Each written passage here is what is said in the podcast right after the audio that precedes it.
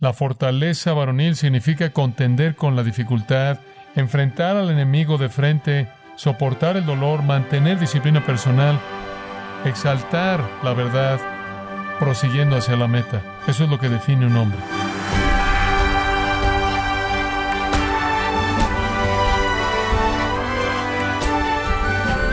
Le damos las gracias por acompañarnos en esta edición de Gracia a vosotros con el pastor John MacArthur.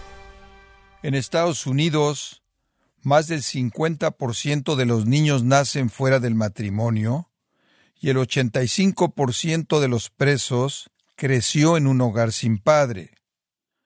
Pero ¿cómo puede revertir la dolorosa realidad de estas estadísticas? El día de hoy, el pastor John MacArthur, en la voz del pastor Luis Contreras, describe el caos social que afecta a las familias y prescribe el remedio bíblico para el mismo. Es el mensaje actúen como hombres, aquí en gracia a vosotros. Fortaleza. ¿Qué es fortaleza? Es una gran palabra. La fortaleza es una combinación de convicción, valentía y perseverancia. La masculinidad verdadera está encerrada en la palabra valentía. Esa es la virtud que marca un hombre real. La verdad, la convicción, la valentía. Pase a Primera de Corintios capítulo 16, versículos 13 y 14.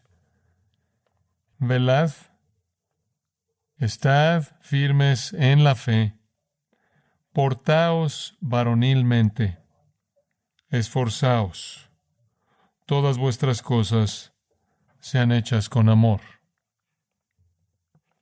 Velad peligros por todos lados. Estad firmes en la fe. No titubee en su creencia y convicciones. Portaos varonilmente. ¿Qué significa eso? Fortaleza, valentía sin concesiones. Esforzaos. Una versión dice, sean valientes, sean fuertes portaos varonilmente. Esencialmente significa conducirse de una manera valiente. Esta fortaleza del versículo 13 es entonces equilibrada por el versículo 14 al decir todas vuestras cosas sean hechas con amor. Y cuán importante es añadir eso. No hay nada más varonil que un hombre con convicción, consumada valentía y perseverancia se caracteriza por el amor. Ese es un hombre, no débil, que no se tambalea, no es temeroso y es amoroso. Los hombres reales enfrentan la vida con este tipo de fortaleza. Son protectores de sus esposas y sus hijos. Tienen convicciones acerca de lo que es verdad. Tienen la valentía de vivir esas convicciones y la fortaleza para mantenerse inamovibles cuando esas convicciones les van a costar todo. ¿Cuán importante era esto? Permítame llevarlo de regreso al libro de Deuteronomio. En Deuteronomio 31, Moisés está entregándole el manto de liderazgo a Josué y en el versículo 6, él dijo esto, esforzaos y cobrad ánimo, no temáis ni tengáis miedo de ellos porque Jehová tu Dios es el que va contigo. No te dejará ni te desamparará. Y llamó Moisés a Josué y le dijo en presencia de todo Israel, esfuérzate y anímate, porque tú entrarás con este pueblo a la tierra que juró Jehová a sus padres que les daría, y tú se la harás heredar y Jehová va delante de ti. Él estará contigo. No te dejará, ni te desamparará. No temas, ni te intimides. Ese es el discurso de transición de liderazgo jamás dado. Observe segundo de Samuel capítulo 10, versículo 12. Este es Joab a los israelitas que estaban enfrentando oposición oposición fuerte.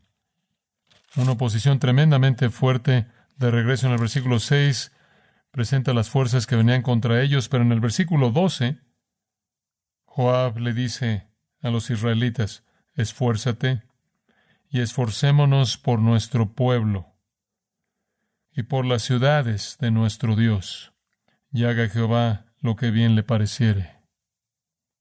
Primero de Reyes, capítulo 2. En Primero de Reyes, capítulo 2, David se dirige a Salomón su hijo. Llegaron los días en que David había de morir y ordenó a Salomón su hijo, diciendo, Yo sigo el camino de todos en la tierra. Esfuérzate y sea hombre. Guarda los preceptos de Jehová tu Dios, andando en sus caminos y observando sus estatutos y mandamientos, sus decretos y sus testimonios, de la manera que está escrito en la ley de Moisés, para que prosperes en todo lo que hagas y en todo aquello que emprendas, para que confirme Jehová la palabra que me habló. Moisés a Josué, Joab a los israelitas, David a Salomón. Para otra perspectiva del discurso de David a su hijo Salomón, vea primero de Crónicas capítulo 22. Le estoy mostrando estas porque quiero que vea cuán común es esto. Primero de Crónicas 22. David llama a su hijo para que edifique la casa de Dios. Y podemos recogerlo en el versículo 11. Ahora pues, hijo mío, Jehová esté contigo, y seas prosperado, y edifiques casa Jehová tu Dios, como él ha dicho de ti, y Jehová te dé entendimiento y prudencia, para que cuando gobiernes Israel, guardes la ley de Jehová tu Dios. Entonces serás prosperado, si cuidares de poner por obra los estatutos y decretos que Jehová mandó a Moisés para Israel, esfuérzate pues y cobra ánimo, no temas ni desmayes. Todas estas declaraciones asumen que su devoción hacia Dios va a ser probada y usted va a tener que ser fuerte. Va a ser probada. No hay manera de evadirlo. David vuelve a decir, primero de Crónicas 28, 20, a su hijo Salomón le vuelve a dar este discurso en otra ocasión. Anímate y esfuérzate y manos a la obra. No temas ni desmayes, porque Jehová, Dios, mi Dios, estará contigo, Él no te dejará ni te desamparará hasta que acabes toda la obra para el servicio de la casa de Jehová. Solo un par más de ellas. Hacia el final de Segundo de Crónicas, Ezequías le está hablando a hombres en posiciones de liderazgo. Ezequías capítulo 32 de segundo de Crónicas, el primer versículo. Después de estas cosas y de esta fidelidad, vino Sennacherib, rey de los asirios, e invadió a Judá y acampó contra las ciudades fortificadas con la intención de conquistarlas. Viendo pues Ezequiel la venida de Sennacherib y su intención de combatir a Jerusalén, tuvo consejo con sus príncipes y con sus hombres valientes para cegar las fuentes de agua que estaban fuera de la ciudad y ellos le apoyaron. Entonces se reunió mucho pueblo y cegaron todas las fuentes y el arroyo que corría a través del territorio, diciendo, ¿por qué han de hallar los reyes de Asiria muchas aguas cuando vengan? Después, con ánimo resuelto, edificó Ezequías todos los muros caídos, e hizo alzar las torres y otro muro por fuera, fortificó además a Milo en la ciudad de David, y también hizo muchas espadas y escudos, y puso capitanes de guerra sobre el pueblo, y los hizo reunir en la plaza de la puerta de la ciudad, y habló al corazón de ellos, diciendo, esforzaos y animaos. No temáis, ni tengáis miedo del rey de Asiria, ni de toda la multitud que con él viene, porque más hay con nosotros que con él. Con él está el brazo de carne, mas con nosotros está Jehová nuestro Dios para ayudarnos y pelear nuestras batallas. Esa es una gran plática de ánimo para un ejército, ¿no es cierto? Salmo 27, 14 dice, esfuérzate y que cobre ánimo tu corazón. Los hombres no ceden al temor, los hombres no ceden a la presión, los hombres no ceden a la intimidación y no ceden a la tentación. No buscan el camino fácil. Van a enfrentar el dolor, van a invitar el riesgo, van a confrontar el desafío y no van a postrarse ante la presión de hacer concesiones con los mandamientos de Dios. La fortaleza de un hombre es que él vive en base a principios que él vive en base a convicciones, que él tiene la valentía de esas convicciones, permanece fuerte en contra de todo lo que viene en contra de esas convicciones, enfrenta de manera valiente los desafíos. La fortaleza varonil significa contender con la dificultad, enfrentar al enemigo de frente, soportar el dolor, mantener disciplina personal, exaltar la verdad, prosiguiendo hacia la meta. Eso es lo que define un hombre. Quiero mostrarle otro pasaje allá atrás en Josué, al comienzo de Josué. Moisés vuelve a dar este discurso conforme entrega la estafeta, por así decirlo, a Josué. Le dice en el capítulo 1 de Josué, versículo 5, Nadie te podrá hacer frente en todos los días de tu vida. Como estuve con Moisés, estaré contigo. Dios es el que está hablando. Como estuve con Moisés, estaré contigo. Entonces aquí no viene de Moisés a Josué, sino de Dios a Josué en la presencia de Moisés. Y esto es lo que Dios le dice a Josué, versículo 6. Esfuérzate y sé valiente, porque tú repartirás este pueblo por heredad la tierra de la cual juré a sus padres que la daría a ellos. Solamente esfuérzate y sé muy valiente, para cuidar de hacer conforme a toda la ley que mi siervo Moisés te mandó. No te apartes de ella, ni a diestra, ni a siniestra, para que seas prosperado en todas las cosas que emprendas. Y aquí viene la clave de eso. ¿Cómo vive usted así? ¿Cómo vive usted con esa fortaleza y valentía? ¿Cómo vive sin hacer concesiones jamás? Versículo 8. Este libro de la ley, la palabra de Dios, nunca se apartará de tu boca, sino que de día y de noche meditarás en él, para que guardes y hagas conforme a todo lo que en él está escrito, porque entonces harás prosperar tu camino y todo te saldrá bien. Mira que te mando que te esfuerces y seas valiente, no temas ni desmayes, porque Jehová tu Dios estará contigo en donde quiera que vayas. Es un discurso increíble de Dios. Esfuérzate. El versículo 5, porque Dios estará contigo. Versículo 6, porque estás cumpliendo una causa divina, una promesa de Dios. Versículos 7 y 8. La única manera en la que puedes hacer esto es sometiéndote a la palabra de Dios de tal manera que constantemente esté en tu mente conforme vives sus verdades. Podrás ser obediente si estás saturado por la palabra de Dios, capacitado por el Espíritu de Dios. ¿Puede usted ver por qué este discurso es repetido tantas, tantas veces? Esta es la marca de un hombre. Se necesita un padre así para crear un hijo así. Los hombres espirituales son valientes, fuertes, con principios, no hacen concesiones y son valientes. Esta es la función que Dios le ha asignado a los hombres que tengan en una sociedad, pero también es la función que Dios ha asignado a los hombres que son los líderes de su pueblo de Israel. Y este es el estándar de Dios para los hombres que guían a su iglesia. Cuando llegamos al Nuevo Testamento y se nos presenta el tipo de hombres que el Señor manda que guíen a su iglesia, así es como Él los describe en 1 Timoteo 3. Este hombre debe ser irreprensible, marido de una sola mujer, sobrio, prudente, decoroso, hospedador, apto para enseñar, no dado a mucho vino, no pendenciero, sino amable, apacible, no avaro. También es necesario que sea buen administrador, que gobierne bien su casa, que tenga a sus hijos en sujeción con toda honestidad, pues el que no sabe gobernar su propia casa, ¿cómo cuidará de la iglesia de Dios? No neófito, no sea que envaneciéndose caiga en la condenación del diablo. También es necesario que tenga buen testimonio de los de afuera, para que no caiga en descrédito y en lazo del diablo. Estándares elevados para un pastor, un anciano. A Tito, Pablo le dice de manera semejante, establece ancianos. El que fuere irreprensible, marido de una sola mujer, y tenga hijos creyentes que no estén acusados de disolución y de rebeldía, porque es necesario que el obispo o pastor sea reprensible como administrador de Dios, no soberbio, no iracundo, no dado al vino, no pendenciero, no codicioso de ganancias deshonestas, sino hospedador, amante de lo bueno, sobrio, justo, santo, dueño de sí mismo, retenedor de la palabra fiel tal como ha sido enseñada, para que también pueda exhortar con sana enseñanza y convencer a los que contradicen. Este es el tipo de hombres que guían a la iglesia. ¿Por qué es que el estándar es tan alto para los líderes de la iglesia?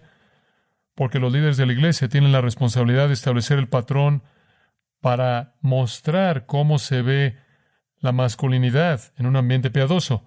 No es que solo ellos deben ser así, es que deben ser así para que los otros puedan ver cómo debe ser un hombre. No es que el Señor quiere escoger a todos los pastores y ancianos y llevarlos a otro nivel de espiritualidad al cual nadie puede llegar, sino que más bien esto es lo que Dios espera de todo hombre. Pero debe ser ejemplificado. Los hombres así, los hombres como Efesios 5 dice que aman a sus mujeres como Cristo amó a la iglesia y que son protectores de sus esposas y que literalmente son los salvadores de sus esposas, son el tipo de hombres que se vuelven un refugio para la esposa, que la hacen sentir segura y protegida, nutrida, sustentada. Y cuando los hijos crecen en un hogar en donde el hombre provee seguridad para la mujer y los hijos, hay paz. Algunas veces usted oye cosas torpes acerca de cómo los padres deben relacionarse con sus hijos, cosas superficiales.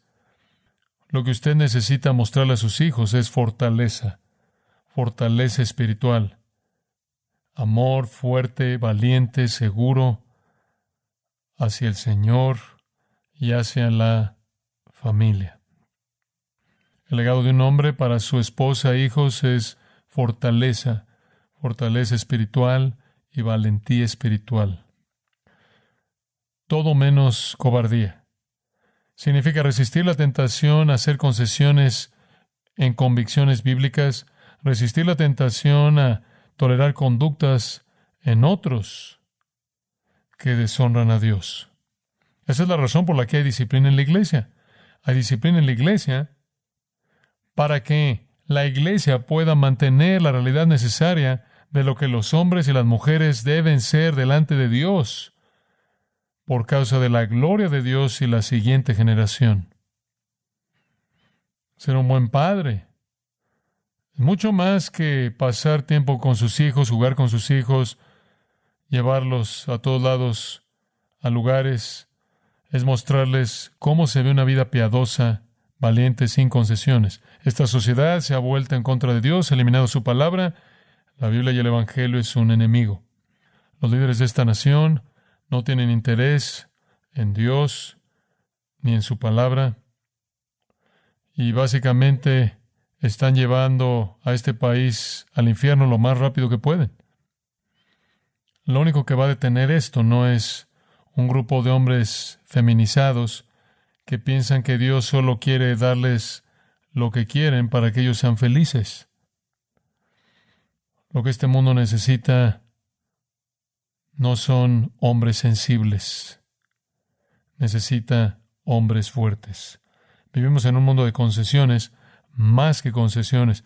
Usted apenas pueda llamarlo concesiones porque no queda nada de lo que es bueno. Entonces, ¿en qué están haciendo concesiones? Para añadir otra palabra a sus pensamientos acerca de esto, diría que la gente que no tiene precio tiene integridad, integridad. Entonces hablamos de fortaleza, permítame hablar de integridad. La gente que no tiene precio tiene integridad. ¿Qué es la integridad? Esencialmente es fortaleza inquebrantable. La integridad es definida como apego estable a un código moral. Viene de íntegro, lo cual significa entero, completo. Sus sinónimos son honestidad, sinceridad, simplicidad, incorruptibilidad. Su antónimo es duplicidad o hipocresía. Una persona que carece de integridad es un hipócrita. La integridad significa que usted vive su vida por sus convicciones. Usted dice lo que cree, se aferra a lo que cree. Usted es inamovible. Eso es estar completo. Eso es integridad. Usted es uno. Se dijo hace mucho tiempo atrás de un predicador que él predicaba muy bien, pero vivía mejor. El mundo es un seductor y Satanás es un engañador seductor, empujándonos hacia las concesiones y por lo tanto a la hipocresía. Cuando nuestro Señor condenó a los escribas y a los fariseos, quienes fueron los objetos frecuentes de sus ataques fuertes, inevitablemente fue su integridad lo que él atacó. Por ejemplo, en Mateo 23, 3, él dijo, dicen cosas y no las hacen. Cuando Salomón terminó de construir la casa del Señor, el Señor le apareció, primero de Reyes 9, oí tu oración y tu súplica que has hecho delante de mí. He consagrado esta casa que tú has construido al colocar mi nombre ahí para siempre. Mis ojos y mi corazón estarán ahí perpetuamente. Y en cuanto a ti, si tú andaras delante de mí como tu padre David anduvo, en integridad de corazón y rectitud, haciendo conforme a todo lo que te he mandado, y guardas mis estatutos y mis ordenanzas, entonces estableceré el trono de tu reino sobre Israel para siempre, así como le prometí a tu padre David, diciéndole, no carecerás de hombre en el trono de Israel. Sé fiel a mí, yo seré fiel a ti. Jehová, dice el Salmo 15, ¿quién habitará en tu tabernáculo? ¿Quién morará en tu monte santo? El que anda en integridad y hace justicia y habla verdad en su corazón. Este tipo de virilidad espiritual que no hace concesiones está ausente de manera severa.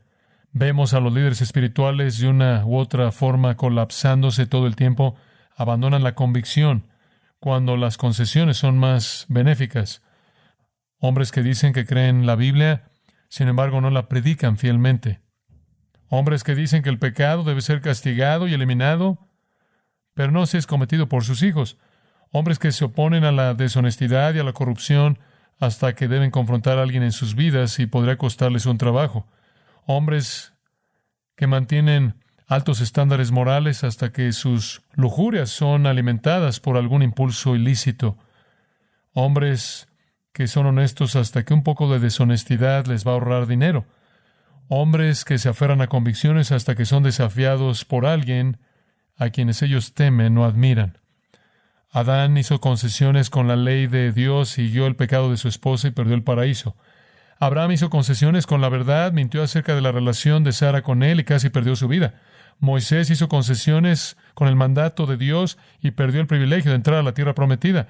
Sansón hizo concesiones en su devoción como un nazareo, perdió su fuerza, sus ojos y su vida. Israel hizo concesiones con los mandamientos del Señor, vivió en pecado y cuando estaba peleando con los filisteos perdió el arca de Dios.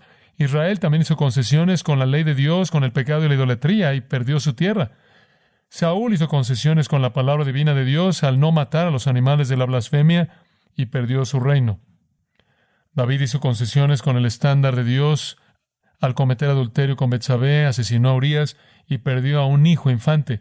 Salomón hizo concesiones, se casó con esposas extranjeras y perdió el Reino Unido.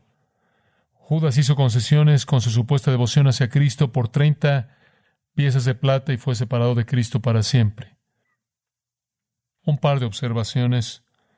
En todo caso de concesiones, el que hizo concesiones pensó que había algo que ganar, pero en todo caso de concesiones, algo sin precio fue perdido por algo temporal que no satisfacía y que era pecaminoso. En lo que se hizo concesiones en cada uno de estos casos, o fue un mandato de Dios o una convicción acerca de Él y su voluntad. Entonces la falta de fortaleza, ese es el fracaso de los hombres, de los padres. Y han sido golpeados por el movimiento feminista para que entreguen el liderazgo. Y han sucumbido. Han caído ante sus lujurias y debilidad. Y usted tiene una sociedad de hombres que no pelean por producir el bien y por eliminar el mal. ¿Cómo rompe usted eso? Necesitamos una generación de hombres que estén alertas ante el peligro, que estén firmes en la fe, que sean valientes con la palabra de Dios, que no hagan concesiones y que sean fuertes. Y escuche, todo acerca de esto que acabo de decir indica que serán probados. La masculinidad será probada, la convicción será probada, la valentía será probada, la fortaleza será probada. La presión vendrá, vendrá de maneras inesperadas, pero vendrá. Usted puede salirse con la suya, con su afirmación de convicción durante años, pero vendrá una prueba. Y muchos hombres van a sacudir a la gente que los conocía al venderse, al hacer concesiones, al abandonar su integridad, al jugar al hipócrita motivados por la cobardía. Esto cae en una traducción de Romanos 12.2. No dejes que el mundo te apriete en su molde.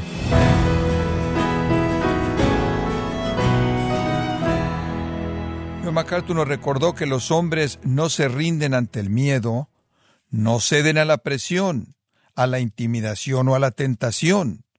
El hombre que confía en Dios no busca el camino fácil. En el mensaje titulado Actúen como hombres, aquí en gracia vosotros. Estimado oyente, quiero recomendarle el libro Permaneciendo fiel en el ministerio, en donde John MacArthur inquieta con convicciones esenciales que cada pastor debe tener. Adquiéralo en la página de gracia.org o en su librería cristiana más cercana. Estimado oyente, quiero recordarle que puede escuchar, leer y bajar la transcripción de este sermón, como de cualquier otro, así como también puede leer artículos relevantes en nuestra sección de blogs. Este material lo encuentra disponible en gracia.org sin costo alguno para usted. Si tiene alguna pregunta o desea conocer más de nuestro ministerio, como son todos los libros del pastor John MacArthur en español o los sermones en CD que también usted puede adquirir, escríbanos y por favor mencione la estación de radio por medio de la cual usted nos escucha en gracia a vosotros. Es importante conocer no solo el país y ciudad de donde usted nos escucha, sino también la radio. Para quienes contactan nuestro ministerio por primera vez, pueden solicitar una copia del mensaje de promoción sin costo alguno, un mensaje por oyente únicamente. Si usted vive en los Estados Unidos o Puerto Rico, escríbanos a Gracia Vosotros, P.O. Box 4000 Panorama City, California 91412. O puede escribirnos a través del siguiente correo electrónico radio arroba gracia punto org. Esto ha sido todo por hoy y queremos agradecerle su sintonía de lunes a viernes en nombre de John MacArthur y del personal de este organismo invitándole para que nos acompañe en la próxima edición y así juntos continuar desatando la verdad de Dios un versículo a la vez en gracia a vosotros.